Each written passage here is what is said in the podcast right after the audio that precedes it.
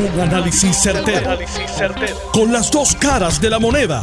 Donde los que saben no tienen miedo a venir. tienen miedo a venir. Esto es el podcast de Análisis 630 con Enrique Quique Cruz.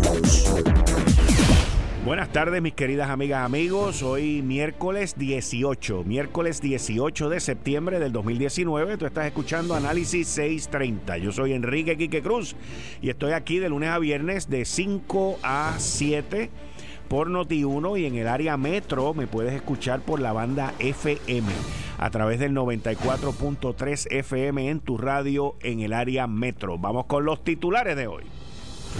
Cuatro agentes que estaban franco de servicio se enfrentan a senda investigación por un lío en Santa Juanita donde hubo un muerto, un ciudadano civil falleció, fue ultimado, le metieron ocho tiros al vehículo que él venía y esto es una situación muy, pero que muy triste. Tengo mucha información sobre esto, tengo el análisis sobre esto. He hablado con varias personas que están envueltos en, en agencias de ley y orden, tanto federales como estatales, y todos llegan a una conclusión. El análisis en breve.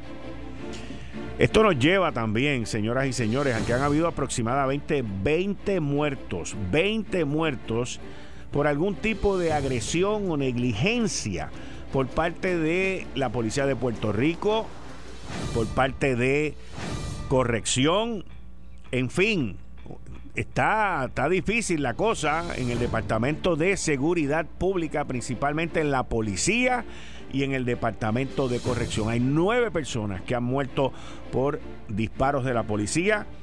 Hay cuatro muertes que están bajo investigación de la policía y en corrección han habido siete también por algún tipo de negligencia o situación. Óigame, señor, por favor.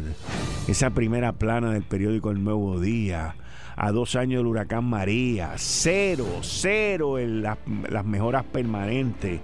Y le tengo que decir al secretario, a, a la autoridad de carreteras, a todos los que tienen que ver con estos señores, las excusas a quien único les sirven son a ustedes, por favor, a ustedes es más, me leí ese artículo bastante, bastante, bastante cerca, más de una vez, y ustedes mismos se hunden. Ustedes mismos se hunden. Por más que le tratan de echar la culpa a FEMA, ustedes mismos se hunden. Oiga, y parece que la senadora Rosana López ayer escuchó mi análisis y sobre cuando ella levantó la bandera con la situación de los muelles, de los puertos y hoy denuncia el malgasto en ACES, en el plan vital. Senadora, tiene que, tiene que ser un poquito más francotirador en esto, un poquito más. Eh, la situación bien malita está en las medicinas. Aquí hay compañías que han acaparado eh, las medicinas y hay un malgasto y un abuso brutal, sin contar lo que están haciendo los planes médicos. Los Estados Unidos demanda a Edward Snowden. ¿Ustedes se acuerdan de Edward Snowden? El joven este que trabajaba en la CIA y, estaba con el gobierno federal. Arrancó, es prófugo en Rusia. Acaba de publicar un libro y los federales van detrás del billete del libro. Interesantísimo. Y España, tal y como lo había dicho nuestro amigo, compañero, el, el amigo de nosotros Ignacio Ñáñez de Sevilla, que lo había dicho aquí en Análisis 630, el nuestro corresponsal en Sevilla, Ignacio Ñáñez, España va de nuevo para unas elecciones, lo que ellos llaman el 10N, el 10 de noviembre. Esto y mucho más en Análisis 630 que acaba de comenzar. Son las 5 de la tarde en todo Puerto Rico. Puerto Rico. Hora de escuchar la evolución del análisis con el gabinete de expertos de mayor conocimiento en la radio puertorriqueña. Las fuentes más confiables. Fiscalización sin colores el Estado no puede pagar por la vagancia, el Estado no puede pagar por la ineficiencia, no puede pagar por la indecisión. Con las dos caras de la moneda, siempre en busca de soluciones. Es hora de escuchar a Enrique Quique Cruz en Análisis 630. Miren, hoy nos despertamos con una triste noticia donde cuatro agentes de la policía, tres varones y una fémina, tuvieron un altercado anoche, una discusión entre la mujer policía y una señora en un sitio ahí en Santa Juanita, que me dicen que ahí han, habido muertes anteriormente, by the way.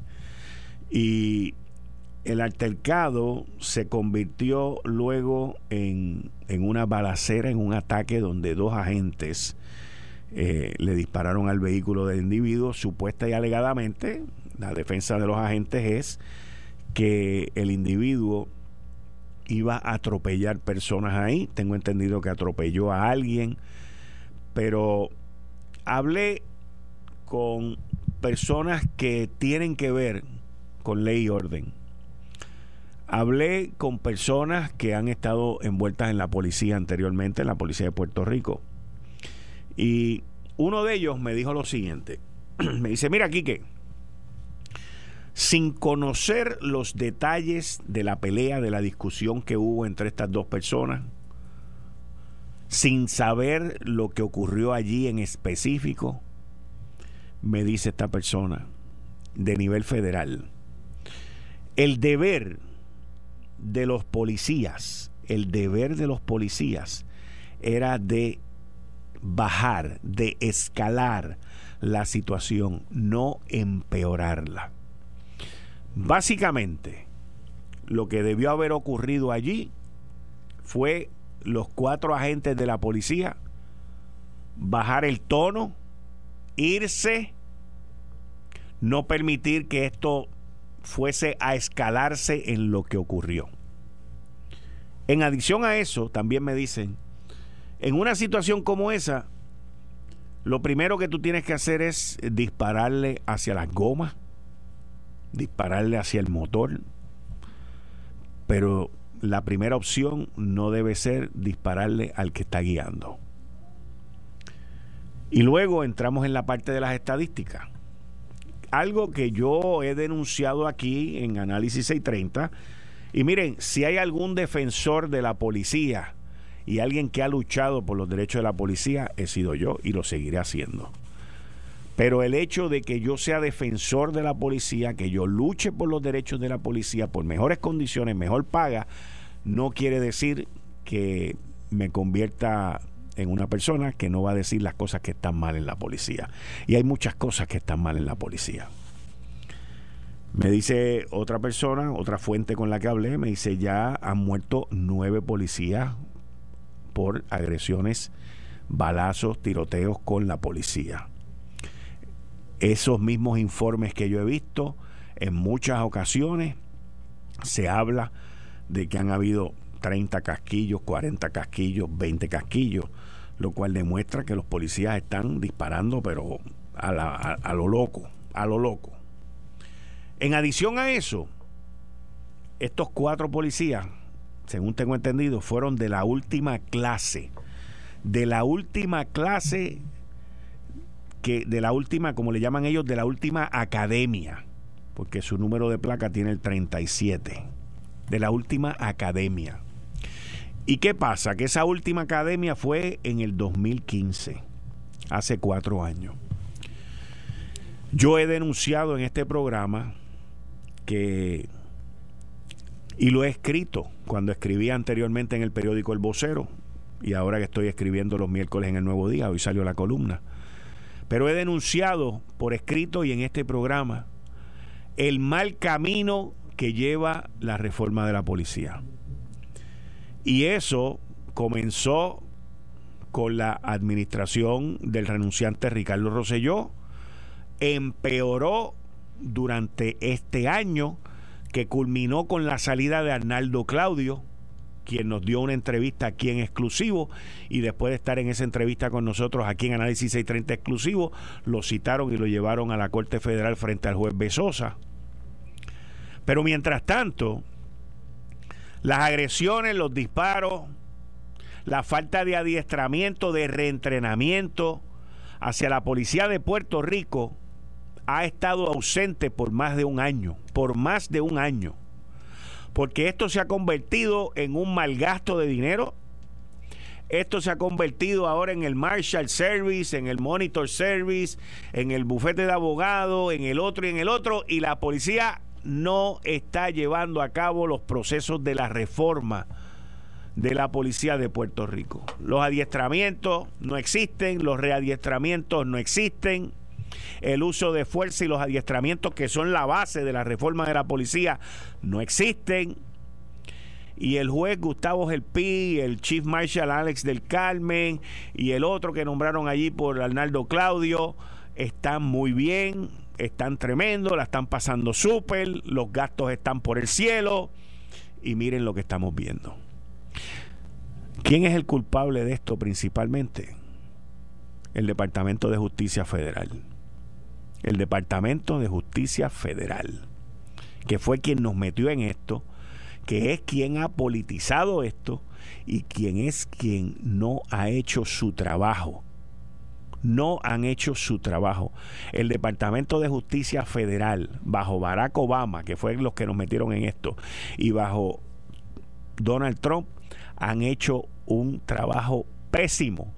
Y yo, yo aquí en Análisis 630 los responsabilizo a ellos por estas agresiones por lo mal que va la reforma de la policía y por lo ineficiente y los ineptos que han sido en este proceso.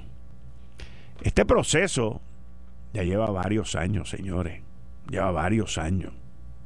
Este proceso antes le costaba a la policía menos de 2 millones y ya va por 5 millones.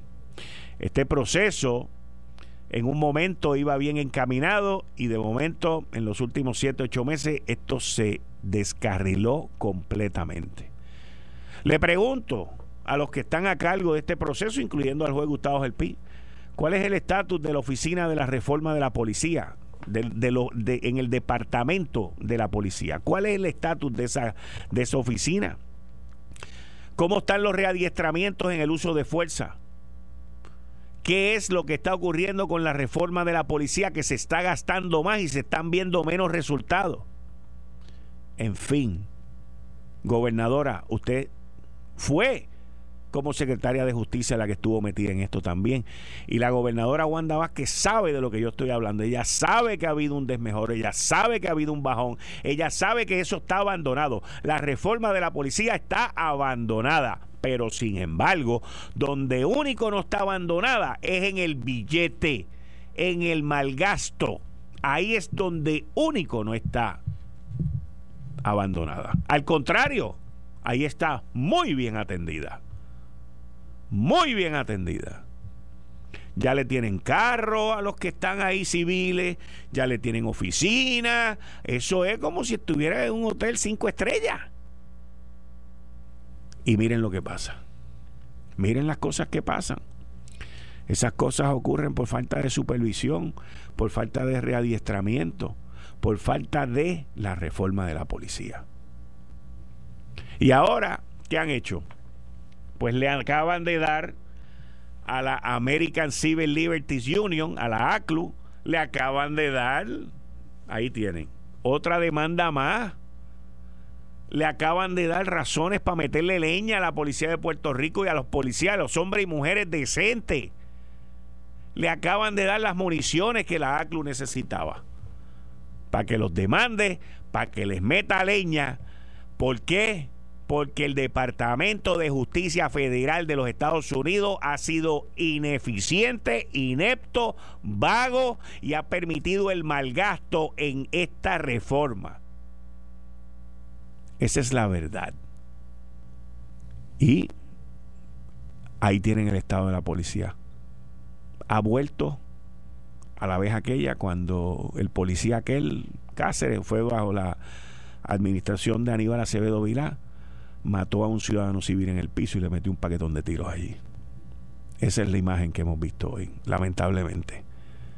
Y todos los que están envueltos en la reforma de la policía hoy, los que reciben chavo, eh, chavo me refiero que se les paga por el supuesto trabajo que hacen, todos ustedes son responsables de esto, de esto que acaba de ocurrir. Aquí no hay más nadie, son ustedes. Lamentablemente ustedes no son los que van a meter preso, no son los que van a acusar y no son los que los van a entrevistar y no son los que tienen que ir a través de este proceso. A los demás policías les digo, exijan, exijan la oficina de la reforma de la policía. Exijan sus adiestramientos a los gremios, que conozco a ocho de ellos que son muy irresponsables, a excepción de COPS, que con esa gente no quiero ni hablar con ellos, no vale la pena, no voy a perder mi tiempo.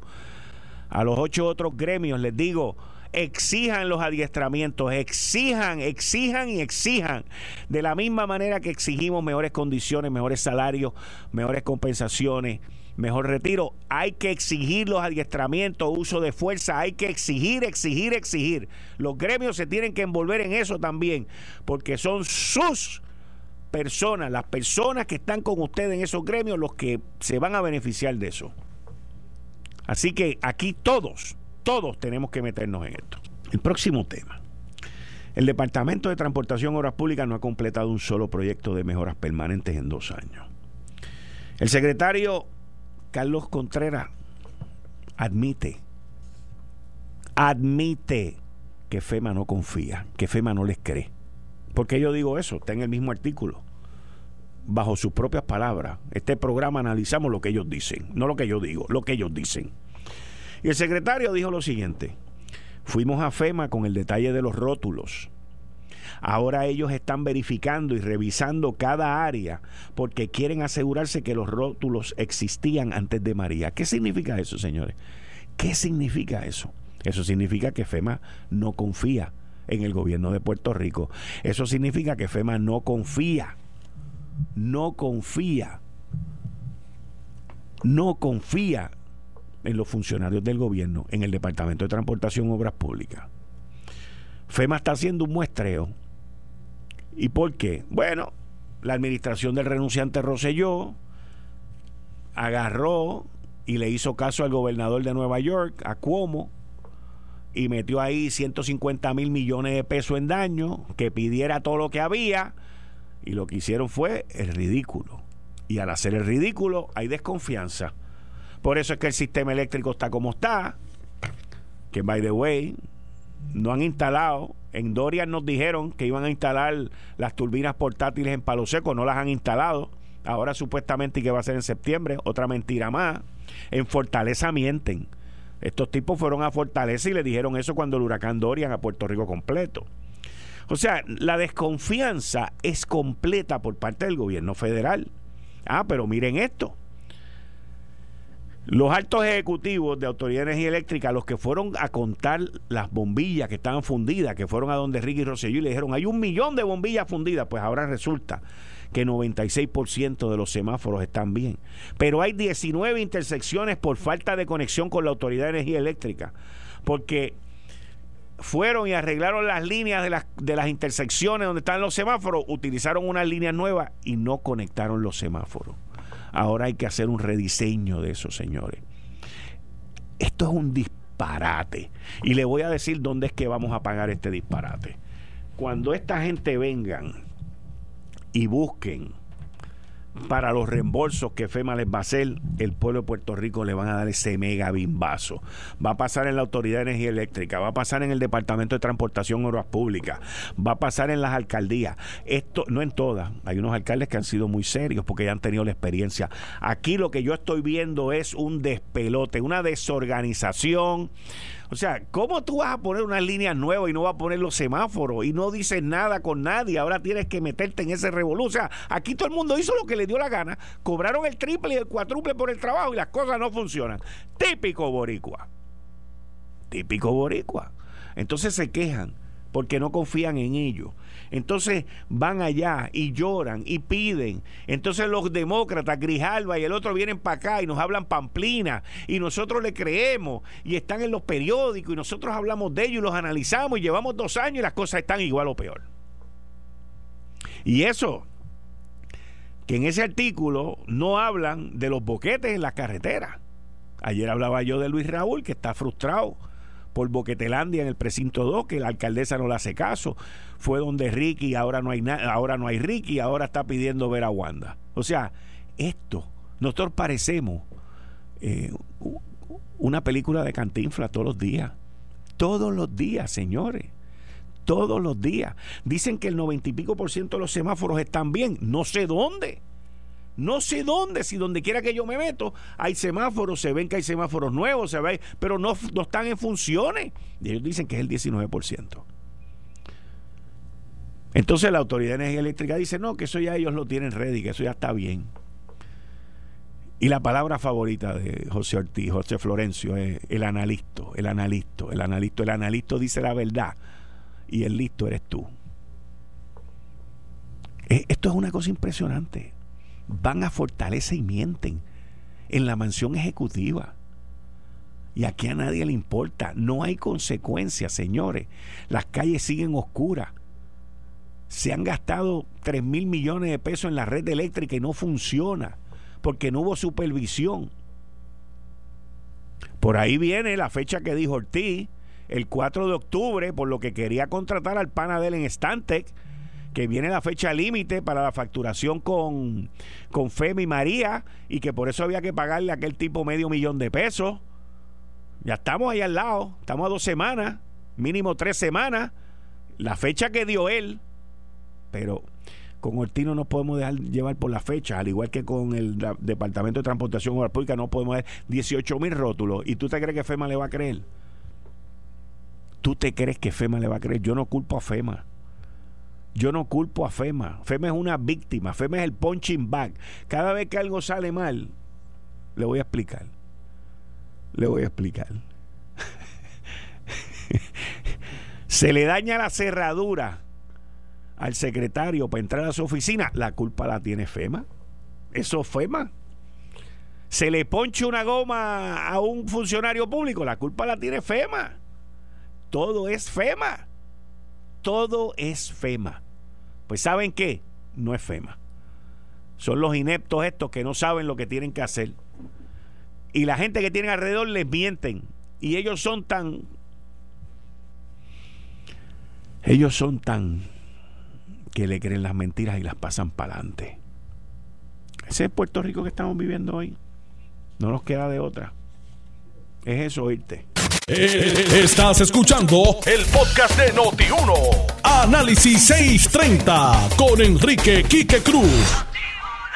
Buenas tardes, mis queridas amigas y amigos. Hoy miércoles 18 de septiembre del 2019. Tú estás escuchando Análisis 630. Yo soy Enrique Quique Cruz y estoy aquí de lunes a viernes de 5 a 7. De 5 a 7. De 5 a 7. De 5 a 7 y en este segmento conmigo están dos miembros, dos panelistas, miembros del panel de la oficina, se, se llama panel sobre la oficina del fiscal especial independiente. Conmigo está la presidenta Nidia Cotovive, ex juez, y la también ex juez Igris Rivera, que ha estado en Análisis 630 en otras ocasiones. Buenas tardes. A Buenas tardes ambas. Saludos y un placer estar aquí contigo. Muchas gracias. Eh, bueno, eh, reciente, tenemos muchos temas, pero recientemente eh, el fiscal Guillermo Garau renunció y hay una, hubo una situación en ese momento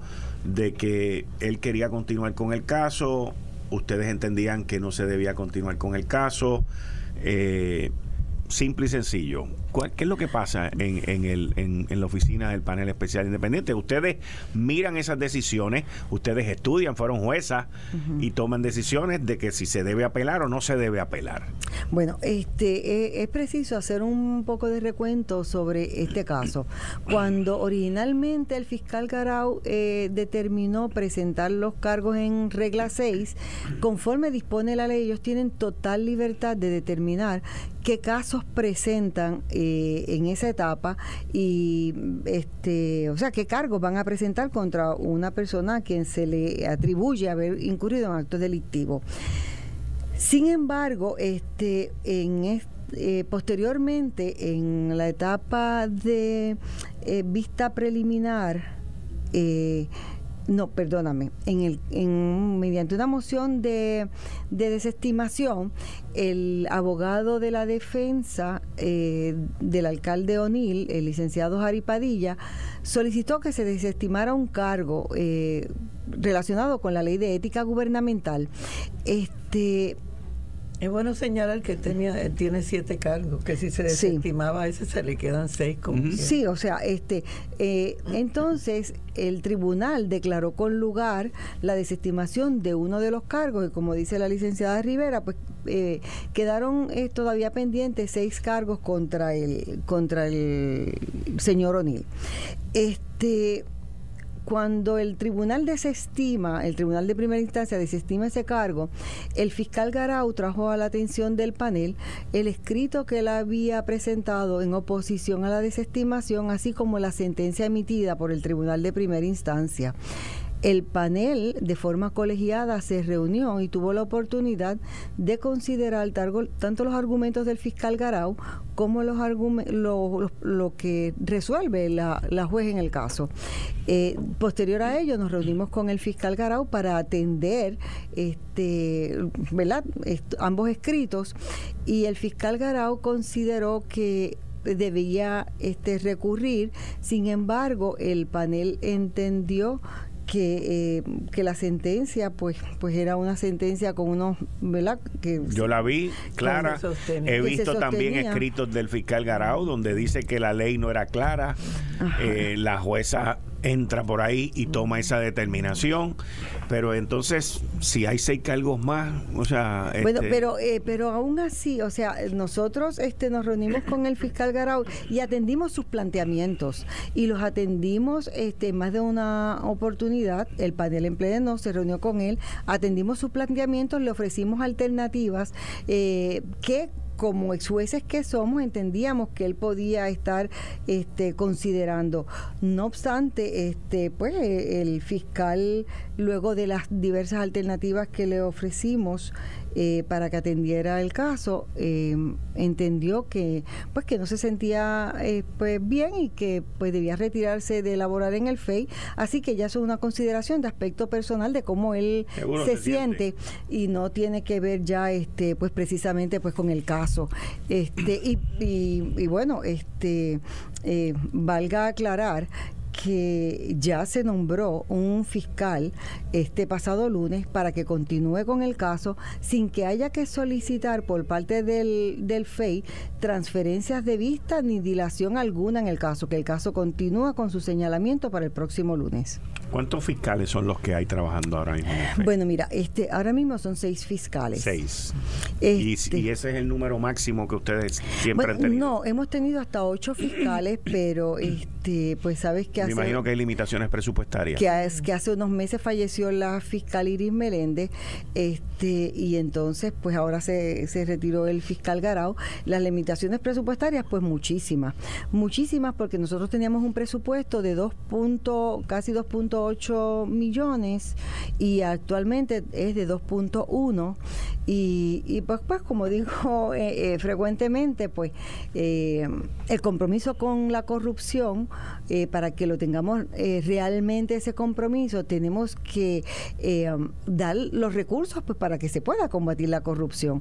Y pues comprenderás que con 2.1 millones pues pues no es mucho con lo que se cuenta para poder atender casos que en la etapa investigativa podemos controlar el costo porque entonces ahí nosotros eh, podemos este, determinar, eh, ¿verdad? Eh, las eh, cómo se va a administrar ese presupuesto. Pero una vez está en la etapa judicial, ya no depende de, los fiscales ni de los miembros del panel, porque si hay posposiciones en el tribunal, si hay juicio, mociones, se recurre al apelativo, al Supremo, ya eso se sale de nuestro control y ya entonces es difícil entonces nosotros poder determinar cuál es el costo de un caso. Ya ese caso, en ese caso se había recurrido hasta el Tribunal Supremo en otras ocasiones. Sí, porque en este caso anteriormente se había eh, eh, dividido el, el, caso porque hay dos víctimas. Y entonces en, anteriormente el fiscal Garau había pedido pues este atender esto hasta el Tribunal Supremo cuando se dividieron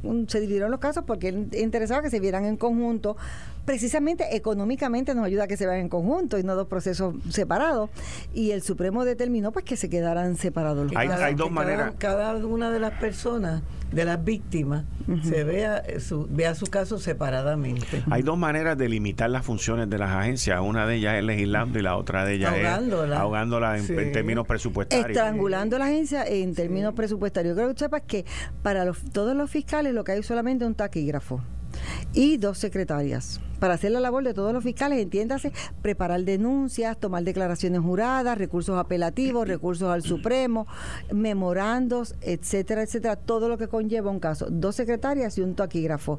A nivel del panel como tal, solamente hay una secretaria en presidencia y una secretaria del panel.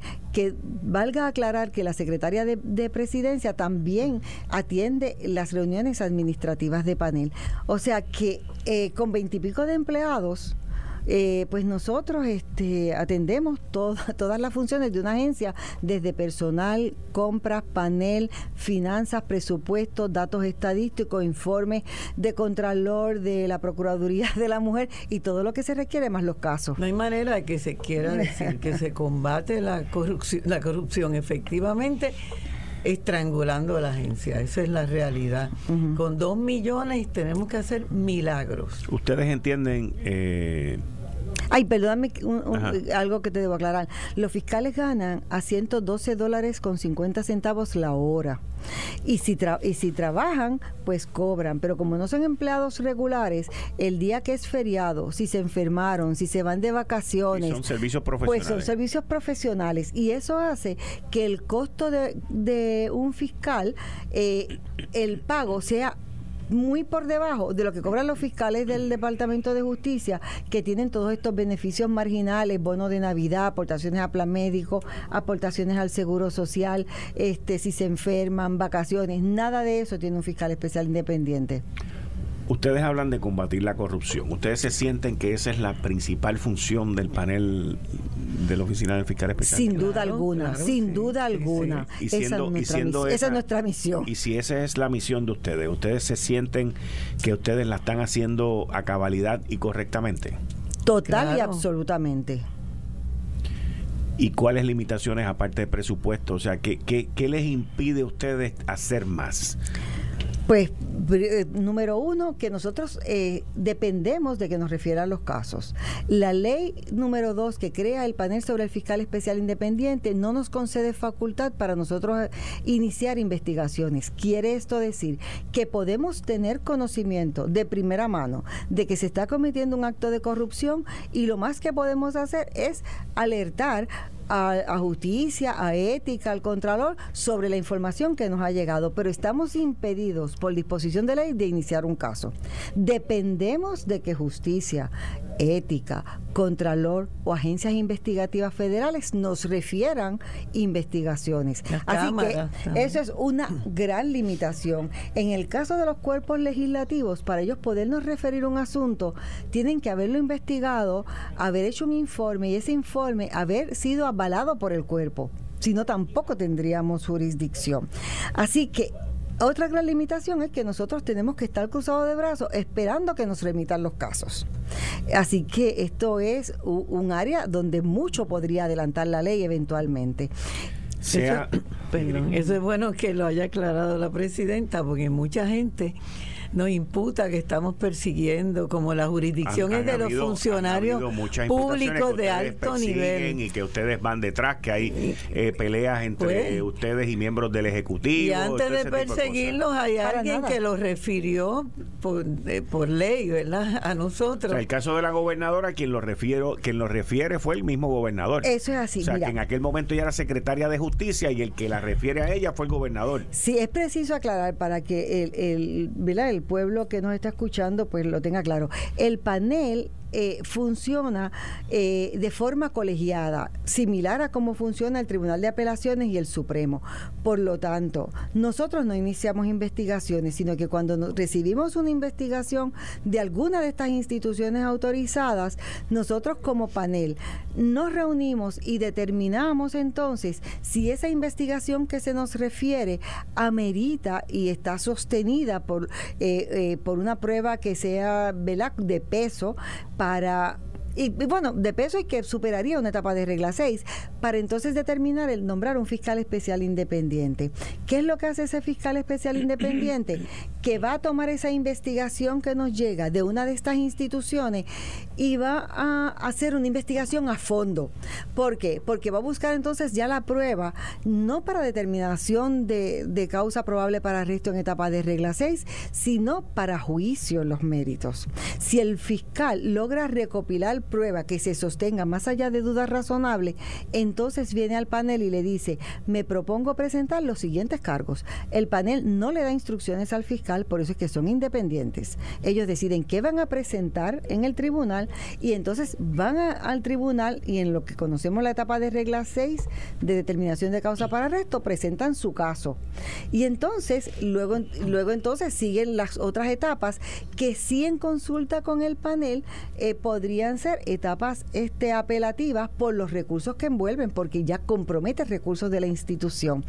Pero valga aclarar que eh, que recordemos este, regularmente, eh, en el 99% de los casos, si hay un punto de derecho, un planteamiento de derecho que el panel entiende que tiene mucha fuerza, que debe ser presentado al apelativo y al Supremo, aunque nos cueste con el limitado presupuesto que tenemos, damos eh, eh, eh, que, que, se continúe con el caso. Eso es importante, eso que ha, que ha señalado la presidenta, porque una vez nosotros referimos el caso para que un fiscal especial independiente lo, lo, lo investigue, nosotros no nos metemos más en ese criterio de, los fiscales. Ellos investigan y determinan si van a acusar, a traer acusaciones contra el funcionario que sea o no.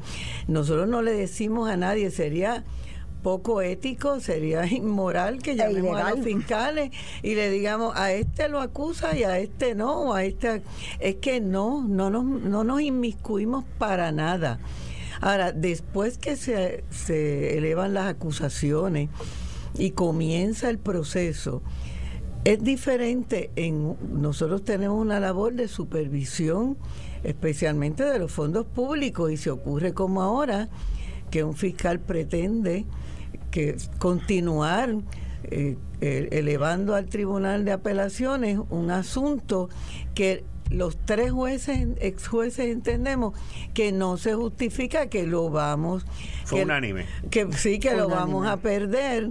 Pues sencillamente, si está claro, no hay por qué este, gastar ese dinero y perder ese tiempo mediante el cual se puede estar ya viendo el caso, porque también los testigos se cansan, el tiempo les cambia la memoria porque se olvidan de los datos.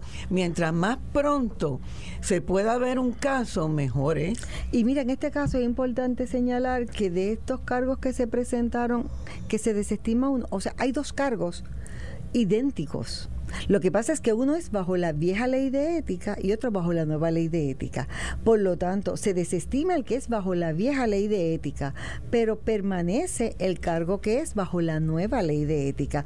Por lo tanto, tenemos el mismo delito en ambas víctimas. Y ese es uno de los seis cargos que todavía están pendientes contra el exalcalde O'Neill.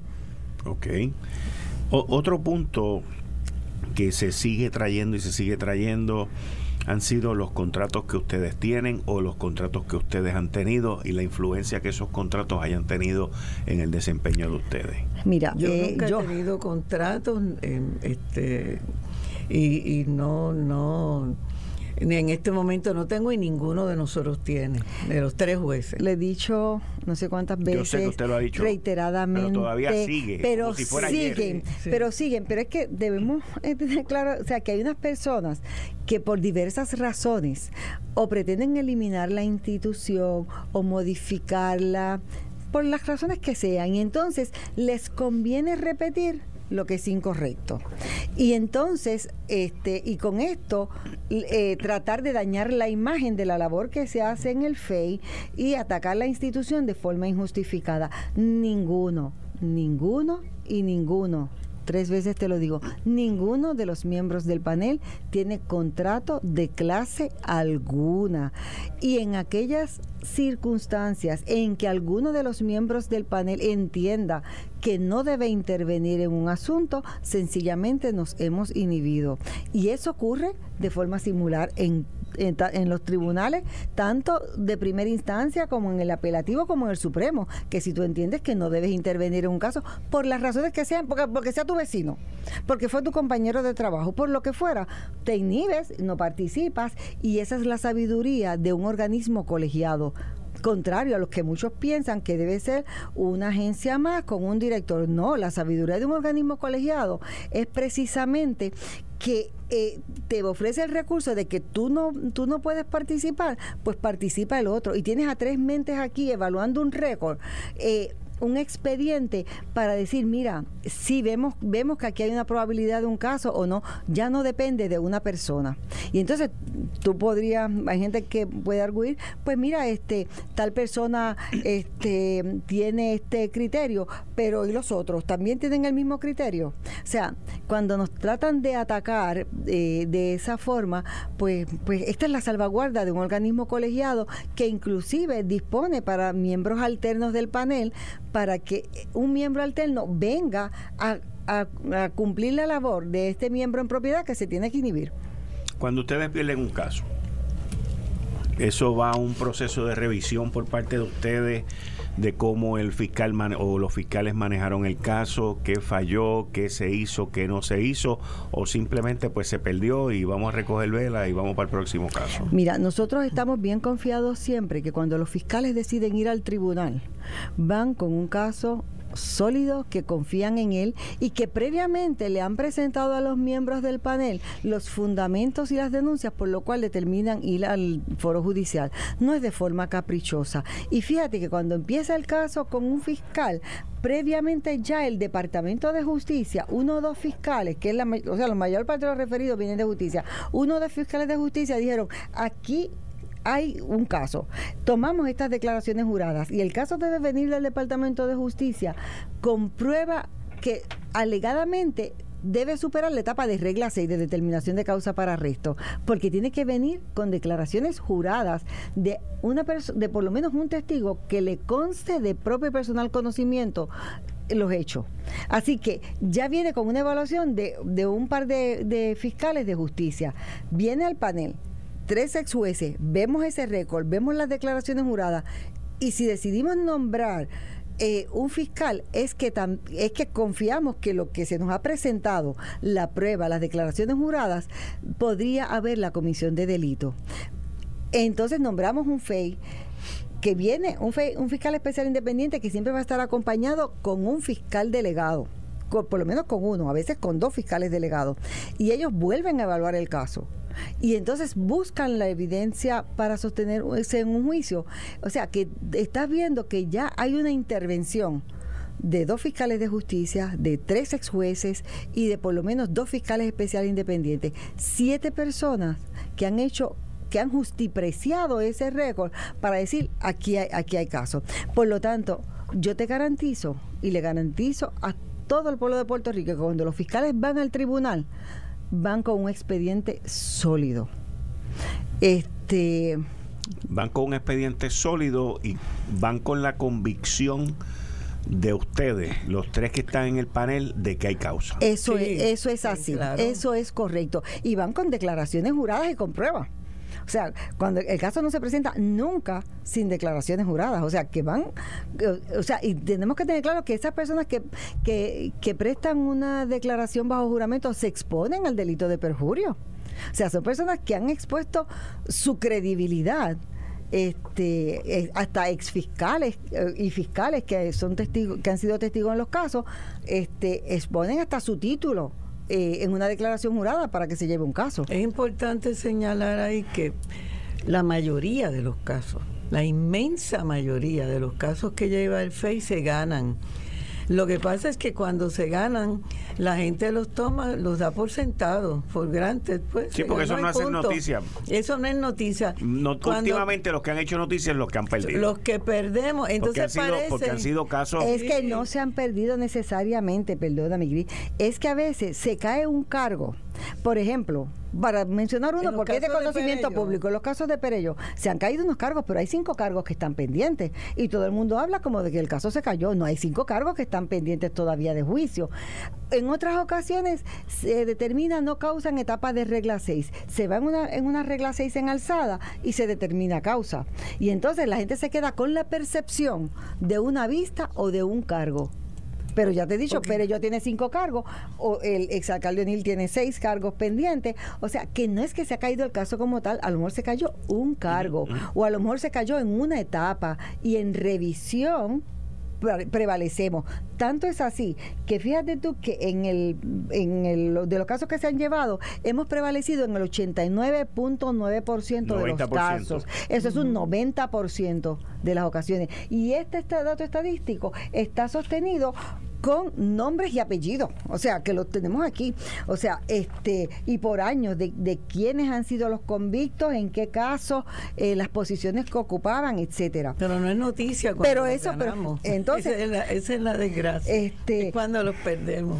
Y bueno, y entonces pues eh, se crea la, la percepción de aquellos que, que les que les convendría que se eliminara esta institución, pues de que están perdiendo los casos. Pero eso no es correcto. Eh, estás escuchando el podcast de Noti1. Análisis 630 con Enrique Quique Cruz. Bien, mis amigos, de regreso aquí a Análisis 630, ya esta segunda parte. Hoy les habla Héctor El Marrón Torres en compañía, que tengo casa llena. Tengo a expertos hoy en, en análisis y noticias como el de Montre. Tengo aquí al licenciado Alfredo Casio el presidente del Senado, Tomás Rivera Chat, el expresidente de la Cámara, Ronnie Jarau, y el economista Jorge Higuera. Seguro, saludos a ambos y para mí un placer, como siempre, compartir cuando me ha tocado con cada uno de ustedes. Saludos, Héctor. Eh, placer estar aquí nuevamente contigo, a de la cabina allá, al vecino, a Jimmy, al personal de la emisora, a la gran audiencia que se va a de escuchar este programa. saludos a Héctor, saludos a todos los compañeros de panel. Un saludo también a Quique Cruz, que debe estarnos escuchando, aunque sea diferido, ¿verdad? Nos va a escuchar, porque no está hoy disponible. A los compañeros y compañeras de, aquí de noti y la audiencia que nos escucha todos los miércoles de 6 a 7 aquí en Análisis 630. Buenas tardes.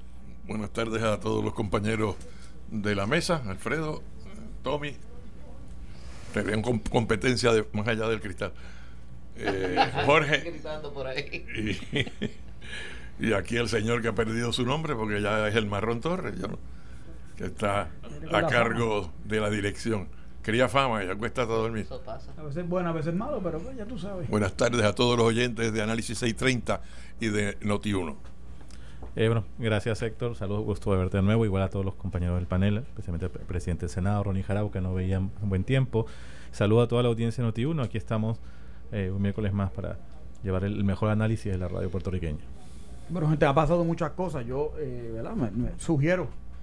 Eh, ustedes tienen amplia libertad para, para, para escoger los temas que quieran hablar. A mí me parece que hoy se hizo una caricaturización de la, de la prensa, particularmente de los enemigos de las causas estadistas, como la gente de alguna gente en el periódico El Nuevo Día tratando de criminalizar a la alcaldesa incumbente de Canóvana con el bendito nombre de, de, un parque recreativo allá en ese municipio con uno de los oficiales mencionados en el caso Cerro Maravilla, que parece que por lo menos una vez cada decena de años lo traen a, a, a, colación para tratar de, de, levantar fantasmas viejos cuando no tienen nada que aportar y nada que decir. Con tanta cosa importante, pues a veces perdemos el tiempo en ese, tipo de nimiedades.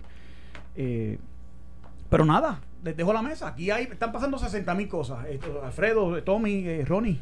Pero tú estás trayendo ese tema como tema a la mesa, ¿o no? Lo traigo. Ya, asumiste, ya asumiste una posición. Ya dijiste que era una nimiedad. Yo no creo que es una nimiedad.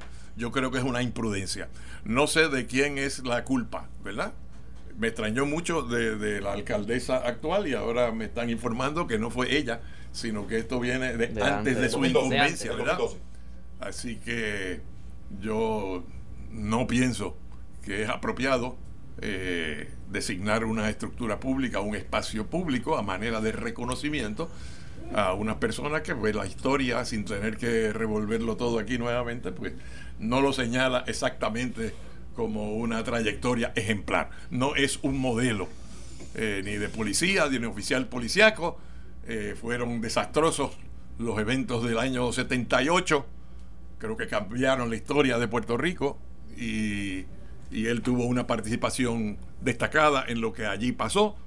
Eh, en el entrampamiento que allí ocurrió, en el asesinato que allí ocurrió, en trastear la escena posteriormente y en el encubrimiento. Y hubo mucha gente que sufrieron daño personal, familiar, político, porque le echaron a ellos la culpa de lo que había hecho este señor.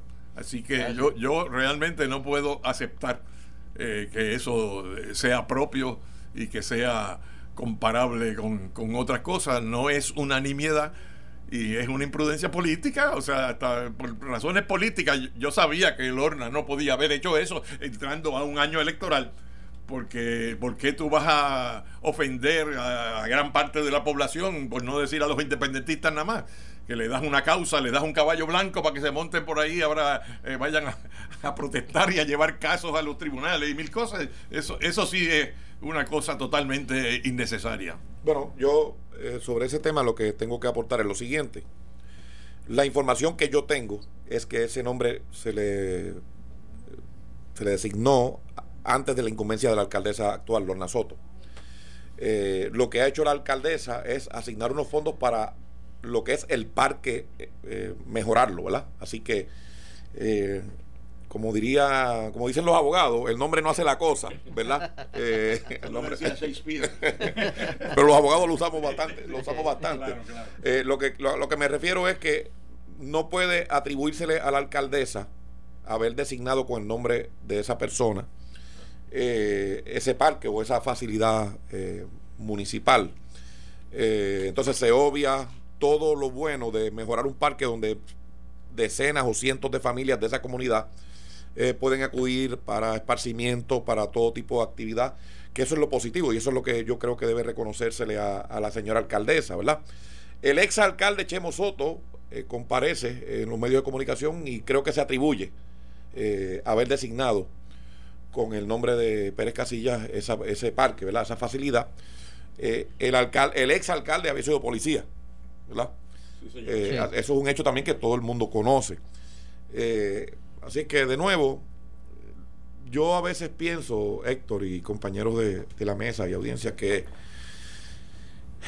que hay una agenda, y mañana tengo una columna en el vocero que le voy a pedir que la lean, que es la agenda de los indeseables de convertir a Puerto Rico en un lugar indeseable. Y entonces cualquier cosa buena que se haga o se fomente en Puerto Rico la quieren matizar con algo negativo. Y quizás esto es un ejemplo de eso.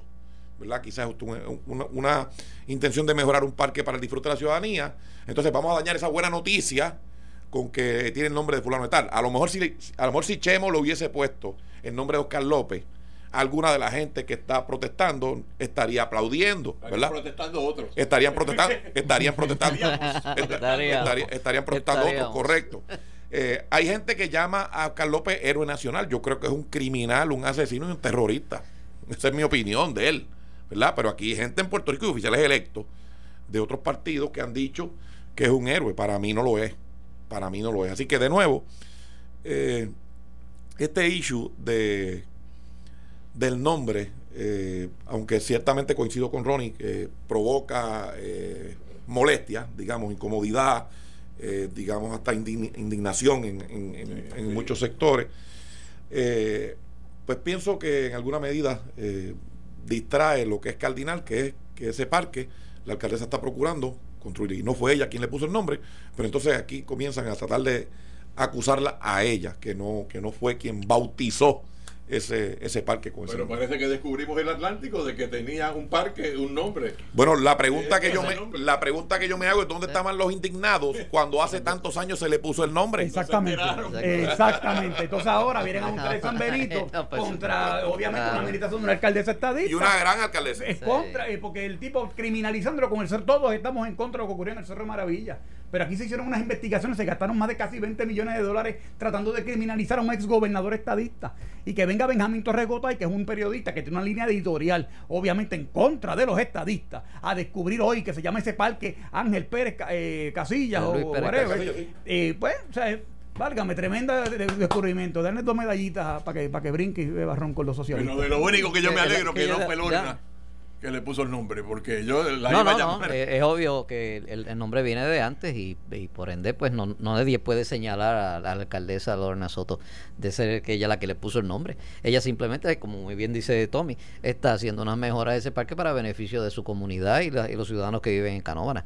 Así que eh, en ese aspecto siempre está la hipocresía de esos que están viniendo y culpan, eh, quieren señalar eh, a este policía que estuvo envuelto en estos hechos lamentables pero no son capaces de señalar y carga con mucho orgullo camisetas con la figura de un asesino llamado el Che Guevara y lo quieren y, eh, crear como si fuera un ídolo, como un rockstar o una cosa de esas así. Cuando esta gente son unos criminales eh, que utilizaron el poder de Estado para asesinar a miles de personas y, el, y Oscar López, ni hablar de aquí, el récord en este programa y en otros programas está lleno de mis expresiones eh, cuando lo estaban tratando o buscando que le dieran el, indulto o lo que sea a este criminal asesino, porque eso es lo que es, eh, y, y, lo sigue siendo. O sea, no es que el hecho de que esté fuera de la cárcel, no, lo sigue siendo porque él nunca se reformó, nunca se rehabilitó y sigue promoviendo las ideas de odio, hacia nuestra nación y hacia nuestros conciudadanos. O sea, este, este señor Oscar López para mí es un asesino irredento que nunca debió haber salido de la cárcel. Debió haberse quedado allí otro rato hasta que eh, Satanás lo, llevara, lo, llamara para que lo acompañara en infierno. Eh, yo creo que, el, nombrar este parque con el nombre de, esta persona como tal, que fue sentenciado, cumplió cárcel como tal y que es una figura, como dice Roy, no es un ejemplo a seguir, es imprudente como tal. Claro, esto se hizo hace años, nadie lo notó, no existían redes sociales hace 8 o 10 años como, como, como existe ahora, con la intensidad que tienen ahora le anotó y hoy alguien pone un letrero, aparece el nombre, lo ve alguien de la prensa y automáticamente lo convierte en issue. Porque si yo estuviera al lado de la izquierda, lo haría un issue y vea mi causa personal y estaría rasgándome la vestidura, echándome ceniza, en jihad, y molándome, prendiéndome fuego frente a Fortaleza para reclamar o frente al municipio de Canóvanas. Porque es útil el tema, es útil para llevar una agenda. Que realmente haya tanta gente indignada, no. Y es algo que pasa en Puerto Rico y lo que la izquierda utiliza mucho. Hay yo te aseguro que el 80% de quienes reclaman este caso no estaban vivos cuando pasó de Cero Maravilla. No saben quiénes son estas personas. La población joven puertorriqueña, estudiantil, idealista, que cree muchas causas como tal justas, hace y se indigna y protesta por eventos que pasaron 20 años antes que nacieran. Y esto es porque la victimización y el tratar de evitar el closure, el mantener siempre viva estas heridas, es la gasolina, el alimento para que los grupos de izquierda o independentistas como tal mantengan a estos jóvenes interesados. Es una causa justa. ¿Cuál es el problema aquí? Mal timing. Después de los eventos de julio, que han cambiado mucho las cosas, es pésimo timing, cuando la población todavía está molesta con, ciertas situaciones de la administración, a sacar algo así, porque todavía está caliente el horno y es posible entonces promover, y si la izquierda como se está moviendo, y ya la prensa comenzó a sacar reportajes y artículos, no de, no, no de letrero, sino recordemos el caso de Maravilla y quién es fulano de tal. Yo leí y me enteré de todo el caso de nuevo y donde lo ponen como alguien culpable, responsable de dar la orden de asesinato. Entonces, están promoviendo el que la gente vuelva a refrescarse el tema para canalizar su indignación hacia otro ataque contra la administración. En este caso, de la del municipio de Canóvanas, y ya le preguntaron a la gobernadora qué opina del tema. O sea, ya se ve la agenda, ya se ve la, la intención no es realmente amor al cerro, sino al chicharrón, como dicen en mi tierra. O sea, es, hay una intención. No les importa realmente el asunto, sino lo que pueden lograr con ello. Y eso es lo terrible, lo que hay que decir a los jóvenes también. Es un evento hace 40 años. Puerto Rico es un lugar donde los muertos nunca se entierran donde es difícil hacer un closure y pasar adelante, donde no hay una comisión de la reconciliación nacional, porque hay intereses que buscan que estas heridas continúen abiertas y adoctrinan jóvenes que, no tienen ni idea de los sucesos o que nunca conocieron a los personajes. quiero, hacerte una pregunta, quiero una pregunta porque yo coincido en, plenamente con lo que tú estás diciendo. El baloncelista Piculín Ortiz fue exaltado a un salón de la fama. Si hubiese sido estadista, ¿lo hubiese exaltado con las convicciones que tuvo? La pregunta que yo le hago a usted. Es muy difícil. Yo creo que el ser estadista aquí arrastra un Ah. Eh, frente a algunos medios de comunicación. y, quiero decirte algo. yo, yo aplaudí a Piculín cuando representaba a Puerto Rico y cuando dignamente eh, jugaba representando nuestra isla, pero cometió un error por el cual pagó. Y si creemos en la rehabilitación, pues, pues pagó, en la rehabilitación, pues muy bien, y, y qué bueno que se le reconozca, que recordemos la parte buena. Ahora este señor también pagó. ¿Y cómo es que podemos olvidar uno y no olvidar el otro? ¿Cómo es que podemos olvidar lo que hizo Oscar López, ¿verdad? Y decir que es un héroe nacional. Y entonces, contra los que no son estadistas, sí, hay perdón, olvido y hasta salones de fama. Y contra los que son estadistas, no. ¿verdad? E, eso es lo que la prensa, algunos sectores de la prensa, algunos, eh, se les nota la agenda antiamericana, antiestadista. Y por eso yo en la columna de mañana digo que hay gente que quiere convertir a Puerto Rico en un lugar indeseable para adelantar su causa ideológica, para que no se construya, para que no se, se haga nada en Puerto Rico. Y es totalmente cierto. el, el, estadista, cara con el estigma, de que es vendepatria, de que es un arrodillado, de que es un colonizado, de que es un y como tal, siempre el insulto está disponible para el estadista. Siempre el que tiene la razón, el inteligente, el educado como tal, siempre es el izquierda, el independentista y muchas veces no pasa. Yo que veo redes todo el día. Muchas veces no, que la gran mayoría no lo son. Y veo las discusiones, o sea, son mitos, mitos que, se, Que, se convierten en facts para una gran mayoría de la población. pero que no, son mitos. Yo creo que son mentiras. Mentiras. Yo creo que son mentiras y, y, las calumnias. O sea, eh, personalmente, por ser estadista, a mí me han acusado de todo. De todo. Hasta un representante me acusó de lo que, lo que. Pero uno de los mitos que tú has señalado es el mito eh, de la intelectualidad. Y al final de la cámara le tuve un toallazo. Y eso tú sabes de historia. Eh, o sea, uno de los que tú has señalado es el mito ese de la intelectualidad. Ese es un mito, es una mentira. Tú declararte independentista te hace como que, como que tú caminas en las nubes hay bueno, hay un caso aquí. Pero la, la realidad es, pero la realidad es otra. Sí, hay un caso aquí que, yo soy minoría de uno en esta mesa. y lo quiero explicar. De uno, porque soy cuatro a uno. pero, pero yo te voy a decir algo. Primero, no por llevarle la contraria a mi amigo Tommy, pero yo pienso que si Piculín hubiese sido estadista, como quiera, el baloncesto internacional, que es quien le da el galardón, el reconocimiento, hubiera reconocido su gesta. Pero la prensa local lo hubiese asesinado.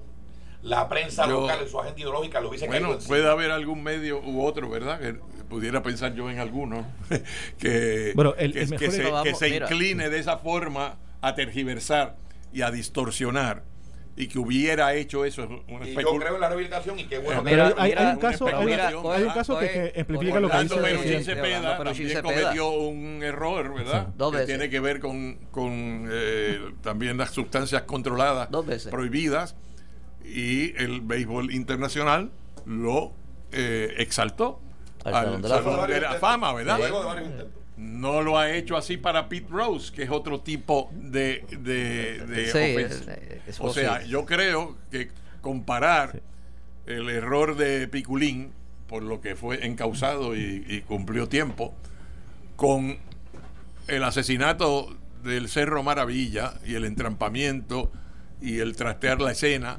estamos hablando de dos cosas totalmente distintas.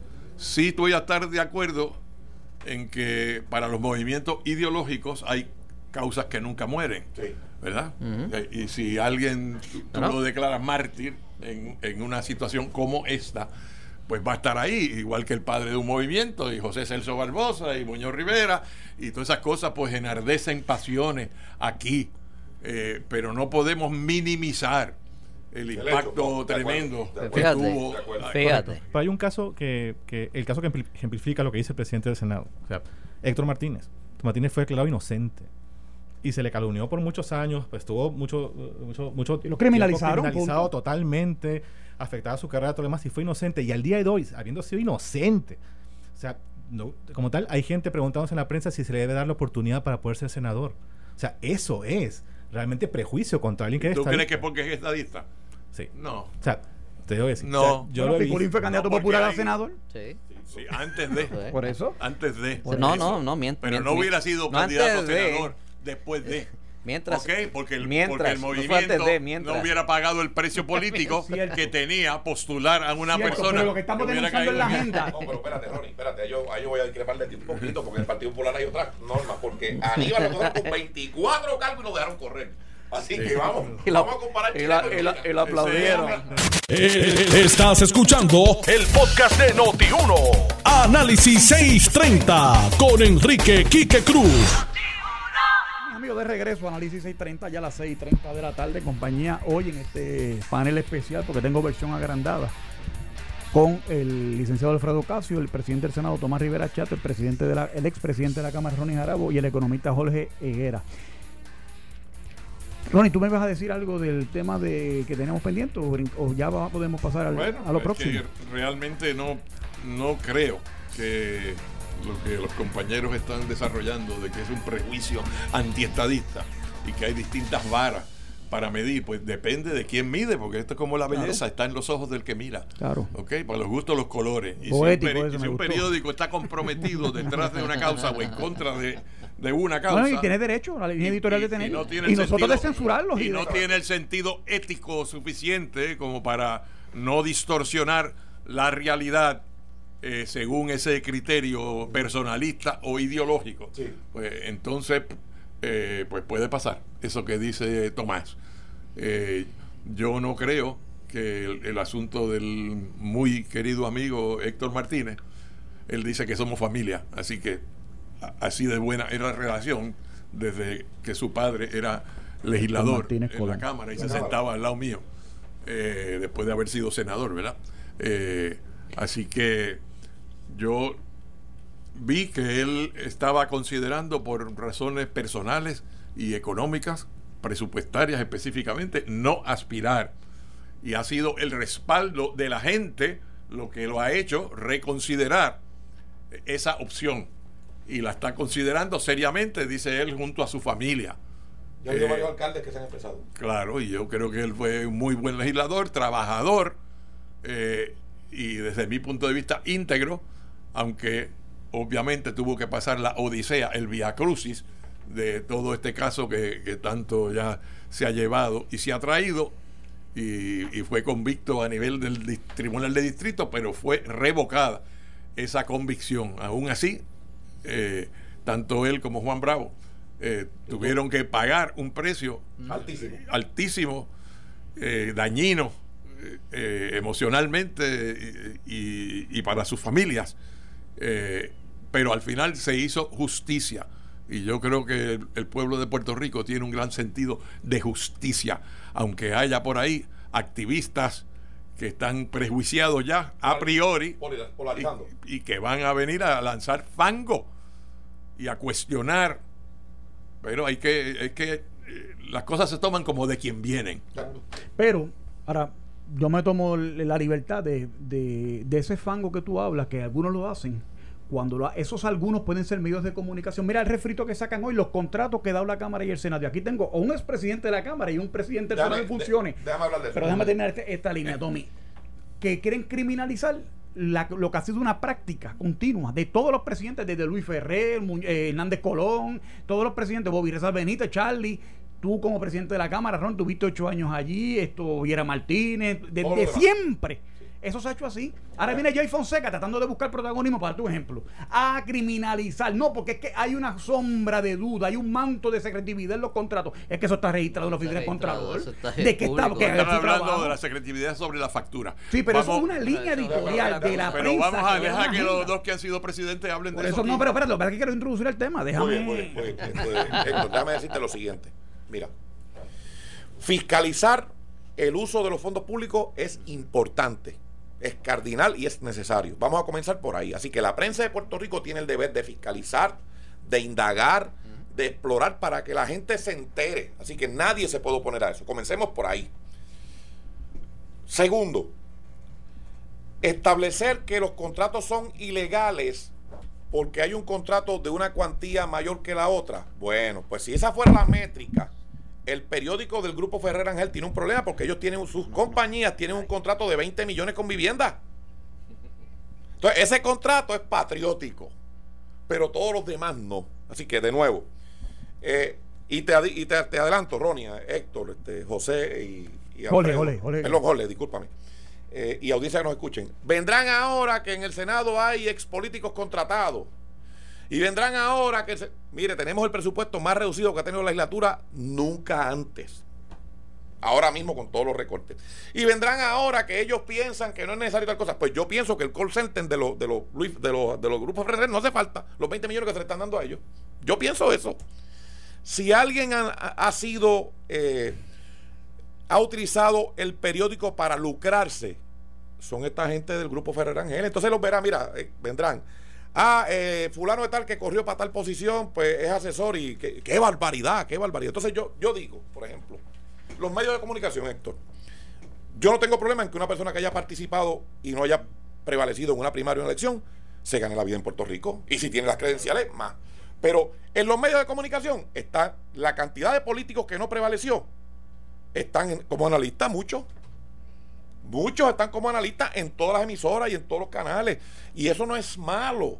¿Verdad? Pero entonces lo criminalizan a un lado. Entonces una persona me dijo, ah, lo que pasa es que no son fondos públicos. Yo le pregunto, sí, pero tú has llamado a tus auspiciadores para preguntarles si están de acuerdo que el político tal o, el político más cual sea. No, ¿verdad? Pues entonces es lo mismo. Así que de nuevo, esto será el refrito. Vendrán ahora con el Senado de que, mira, fulano que corrió para alcalde, fulano que corrió para mira, que tiene un contrato fulano de esto. Y con la insinuación infundada, porque viven la agenda de destruir, demonizar y de hacer a Puerto Rico un lugar indeseable. Esta gente del grupo Ferrangel están criticando eh, y planteando el asunto del cambio climático, particularmente el área de Ocean Park, porque ellos son los dueños de casi todas las propiedades del Frente Playa, menos de una.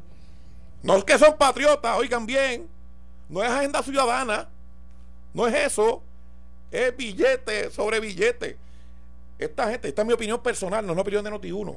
Esta gente tiene una agenda capitalista y empresarial y, favorecen a los políticos y a las políticas que, los alcahuetean y, al, que lo fiscaliza le caen encima. Eso, esa, esa ha sido su agenda siempre. Y entonces lo verás ahora con los contratos del Senado y que, que si las alcaldías. Nunca hicieron eso contra el Partido Popular. No lo hicieron. Tan sencillo como eso. Y entonces tú ves que tienen una doble vara, pues, pues ciertamente la tienen. Si te fijas, el nuevo día lleva un mes y medio en una agenda atacando al Partido Nuevo Progresista sistemáticamente. Todo lo que es PNP es malo para ellos. Todo. Todo. Eh, una gobernadora que no sea política, un secretario de, Estado que no sea político, como si ser político fuera malo. Claro. Eh, ¿Verdad? Ah, este, vamos, entonces eh, los ves en esa agenda de todo lo que tenga que ver con el PNP es malo, según ellos, porque les duele que en las encuestas que ellos están haciendo, el Partido Popular no despunta. Los candidatos los precandidatos que tiene el Partido Popular, ninguno, son tan malos que la mayoría de los populares sueña con que el último candidato que perdió regrese. Más de lo malo que son los, aspirantes que tienen. El que ya el PNP le ganó, lo prefieren ellos sobre las chatas que tienen corriendo. Así que, y eso amarga y los angustia a, estos tipos. No tiene, no tiene mucho talento en el banco. No, ¿verdad? Para sustituir. Puede, puede ser que, no digamos que no tiene, es que no tiene apoyo. Sencillamente eso. Entonces, imagínate tú, cinco candidatos y el grueso de los populares está pidiéndole a Dios que el que perdió las últimas elecciones regrese. Imagínate tú lo bien que están. Bueno, sobre eso último, voy, a decir que el candidato ese que perdió, como tú dices, el del 38. con el que tuvo que renunciar. El del 38. Eh, ese eh, quieren que vuelva porque en las encuestas está montado, bien montado, bien montado por allá arriba porque, porque barre. ¿Ok? Porque no hay nadie en tu partido que se lo gane. Eso es lo que dice la gente. Está bien, está bien, pero a lo mejor no corre. Pero a lo mejor no, a lo mejor no corre. Es lo que pasa. de todas maneras, de todas maneras, yendo al tema principal, y coincido en la. Digo, para ti no es una preocupación, para mí es una preocupación que ninguno de los preaspirantes, pues realmente se haya destacado y haya demostrado su viabilidad y su dominio del proceso primarista. Esa es la verdad, que no hay nadie que se haya destacado con, con ventaja eh, y ni para mí que pueda enfrentar con éxito y con carta de, de triunfo seguro, como debería ser la situación normal en este momento, dado las cosas que han pasado y la situación en que estamos. Eh, frente a los posibles candidatos del PNP. Uno no ve eso y yo las canto como las veo, así yo las veo. Eh, pero vamos a ver, porque está la interrogante del candidato ese que perdió, que es el amigo David Bernier, eh, que todavía yo creo que lo está pensando seriamente. y si los otros, alguien va a tener tracción y destacarse. Pero a mí me preocupa eh, este asunto de los tres días que llevamos con los artículos del Nuevo Día y las primeras planas eh, y las anteriores, porque hubo dos artículos anteriores eh, sobre las resoluciones investigativas que no han rendido informe las comisiones en la Cámara y en el Senado. Dos primeras planas separadas. O sea que claramente tu, tu teoría, tu teoría. obviamente es, una tergiversación porque la Asamblea Legislativa lo único que no hace son resoluciones. O sea, no es lo único que hace las resoluciones. Claro. Hace muchas otras cosas. Así, y, y, mienten también cuando dicen que no han culminado, porque muchas de esas comenzaron. han rendido informes parciales. Parciales y no han concluido. No el final. Es tergiversar para demonizar. Claro. Para demonizar. Está bien, pero. Y esa gente del nuevo día que critican a los políticos eran los que mandaban chavos cash en un sobre allá. Y el ayudante de ellos, Serra, lo tuvo que aceptar porque él fue que llevó los chavitos cacho en un sobre a, un, senador, a, un, senador, Así que esos son los importantes eh, estandartes de la ética, de la moral y de la de la gran cosa. Pero, yo está bien, pero estas son peleas interfamiliares. Yo no, no, no, no, no, estos son los nietos de Don Luis Ferrer que fundó el PNP son los nietos. ¿Sí? Y es el hijo. Pues, o sea, pues, entonces realmente son peleas entre ustedes. Yo no sé si esta gente siguen siendo o no. No, no, Ahora digo yo, hay un antes y un después. Exactamente. Déjame decirte esto. Porque Ronnie dijo algo. Yo soy más familia que, ellos. Yo te quiero más. Yo te quiero más. indudable, te aprecio mucho. Mira, eh, eh, Héctor, déjame decirte algo, algo más que yo creo que es importante, porque Ronnie dice que las circunstancias deberían ubicar al Partido Popular. No, Ronnie. No, mira, te voy a decir cuáles son las circunstancias. El desempleo bajó. La tasa de participación laboral aumentó. Se aprobó una reforma contributiva que le bajó las contribuciones a la inmensa mayoría de los puertorriqueños y puertorriqueñas y hubo un beneficio para los pequeños y medianos comerciantes. Se está transformando el sistema eléctrico de Puerto Rico, el sistema de abastos de agua potable, se garantizó las pensiones de los jubilados, se trabajó con el asunto de los policías, de los maestros, se está reconstruyendo la red vial, se ha aprobado múltiples legislaciones que han sido de beneficio. Por eso los números, y la incidencia criminal se ha bajado. Los números del gobierno de Puerto Rico, hoy, bajo el gobierno del PNP, son mejores que los últimos gobiernos del Partido Popular. Eso es innegable. Y eso, como es innegable, por eso es que nadie ve a los cinco aspirantes del Partido Popular como una alternativa, a pesar de lo que pasó con Ricardo Rosselló, que renunció en circunstancias, ¿verdad?, que, son lamentables y censurables como por, por lo que él hizo. Así que lo cierto es que el gobierno del Partido No Progresista ha producido números positivos en los asuntos que afectan la vida cotidiana del puertorriqueño, de la puertorriqueña. Por eso yo digo que Puerto Rico, está en buenas manos. Por eso yo digo que, Puerto Rico, que somos mejor gobierno, porque es la verdad. Y la Asamblea Legislativa, Ronnie, en el caso específicamente del Senado, nosotros nos enfrentamos al gobernador Rosselló cuando la ley 80. Y en otras cosas. Y en muchas otras cosas. Así que ha habido diferencias en asuntos que son esenciales. Y eso no quiere decir que de política pública. De política que somos enemigos. Eso no quiere decir. Eso no quiere decir. Ahora, el Senado Popular con Alejandro le entregó todo. Yo recuerdo que Eduardo Bati decía, sobre mi cadáver, se pasa la crudita, se la pasaron cuatro veces, para atrás y para adelante. Parece que le pasaban que lo resultaban, porque ya se lo pasaban, porque lo resultaban. O sea, de nuevo. Pero nadie mejor que Tomás para resumir los aspectos positivos de la ah. obra del PNP o para atacar al Partido Popular, ¿verdad? Porque esa es su especialidad. tiene, el doctorado en eso, ¿verdad? Eh, Pero ese no era el tema. El tema era los artículos del Nuevo Día sobre los contratos. En ese, en ese aspecto. Y yo, quiero decir, porque eh, aquí el marrón amigo eh, aludió a que yo había presidido la Cámara, como es cierto, lo presidí por, ocho años consecutivos. El único que la ha presidido por ocho años consecutivos desde, Ramos Antonini. Así que eh, estos artículos son preocupantes, el tema es legítimo. Eh, yo difiero de la evaluación de, de, Tommy de que esto es solo porque es el PNP el que es mayoría. Esto es cíclico. Esto es cíclico. los artículos sobre las nóminas de los cuerpos eh, yo mirando para atrás, décadas, ¿verdad? Eh, no importa quién sea mayoría, si era Viera Martínez, eh, con la investigación de los carros y las compras, y olvídate, si, si, era yo, o si era Cucusa, o si era Edison, siempre vienen sobre este tema y siempre es una visión adversa a la Asamblea Legislativa. Hay que tener cuidado con estos artículos, yo, espero que se contesten adecuadamente por el presidente de la Cámara porque aquí, para un lector eh, no acostumbrado a ver este tipo de cifras, ¿verdad? Eh, al ver estos números que son impactantes, debo decir, pues aquí en el, en el fondo del artículo, en algún sitio dice que están computando desde el año 17 hasta el año 19. Yo no creo que hay contratos de 987 mil dólares. Es que esta es la cantidad acumulada, no es la cuantía de los contratos, como dice la, el diagrama.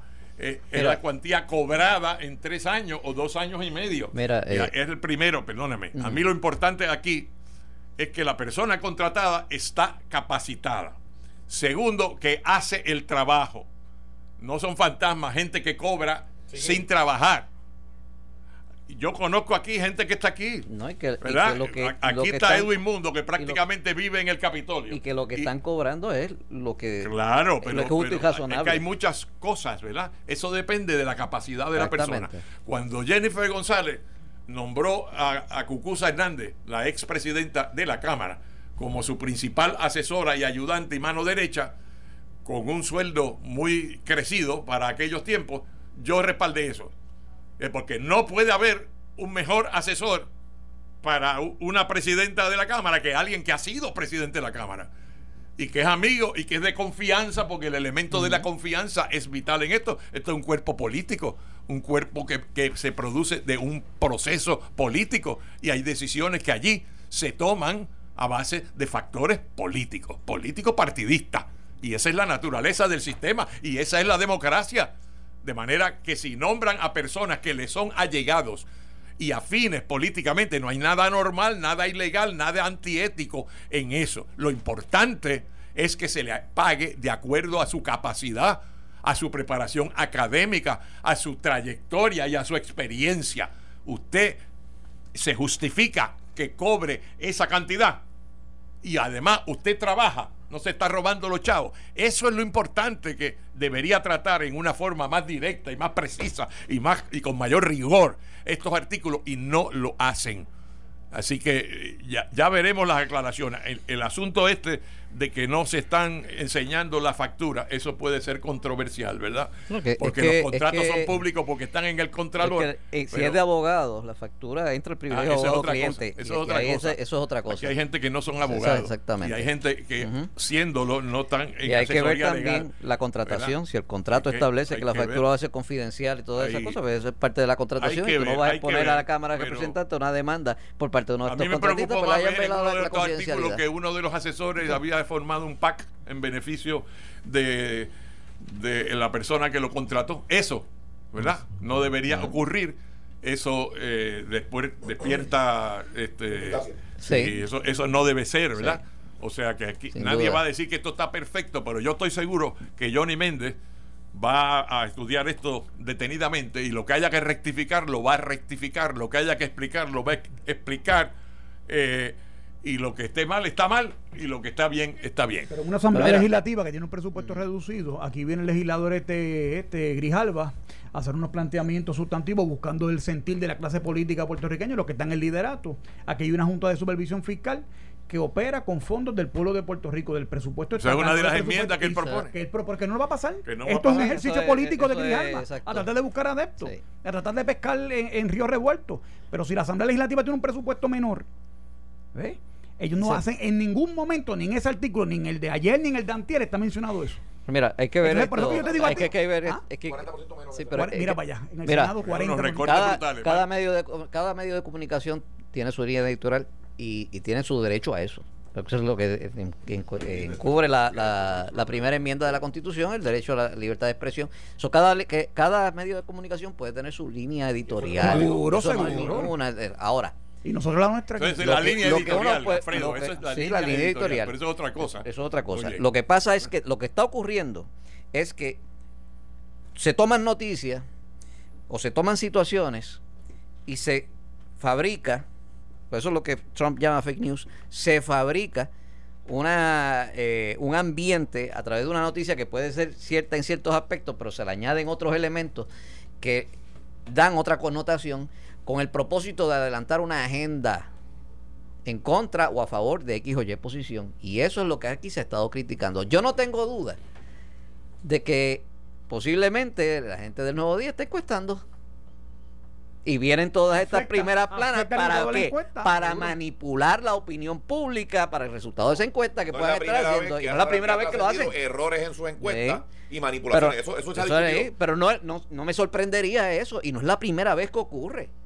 Y aquí eh, constantemente se trata de manipular la opinión pública y al pueblo de Puerto Rico a, base de unos titulares que, por ejemplo, el titular de hoy está por aquí. Cero. Dicen aquí. Cero. Este es el número de mejoras permanentes culminadas. Entonces te ponen un cero bien grande. Eso es falso. Eso es falso. Porque las carreteras se han estado arreglando y yo lo he visto.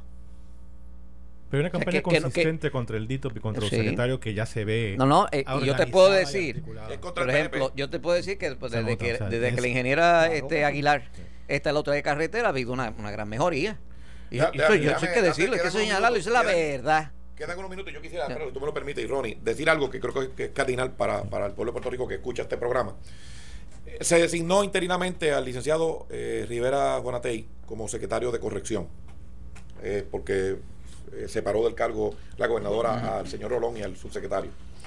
El compañero senador Ciro Tirado hizo un planteamiento que nos pareció importante que lo miráramos, ¿verdad? Y entonces dimos hasta mañana para aclarar todo.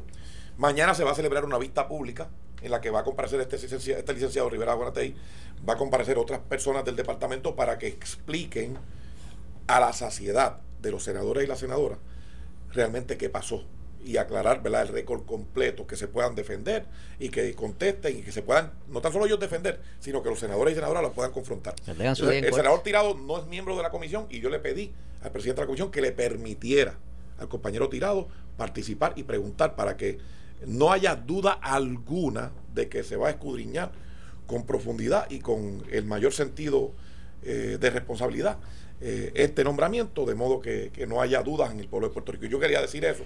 Para que, y, y yo quiero decir en reacción a eso, que eso habla muy bien del presidente del Senado, Tomás Rivera Chávez. Seguro. Porque no, no, no, es que el planteamiento de mi compañero y amigo Cirilo Tirado viene durante la consideración de una resolución radicada, pues, como corresponde, eh, para confirmar el interinato de este señor Rivera Juanatey en la posición de secretario de eh, corrección.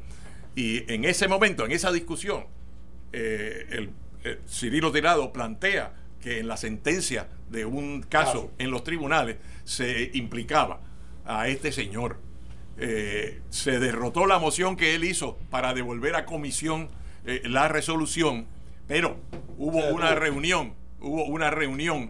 Él envió los documentos al presidente, el presidente se decretó un receso, bajó abajo, habló con la minoría, se reunió con la minoría y es el presidente el que dice, vamos a, esperar entonces, vamos a hacer una vista que venga a explicar. Y, y, de aquí al jueves decidimos entonces. Y eso demuestra apertura al diálogo, flexibilidad y habla muy bien del presidente del Senado. Esto fue el, podcast de Notiuno. Análisis 630 con Enrique Quique Cruz. Dale play a tu podcast favorito a través de Apple Podcasts, Spotify, Google Podcasts, Stitcher y notiuno.com.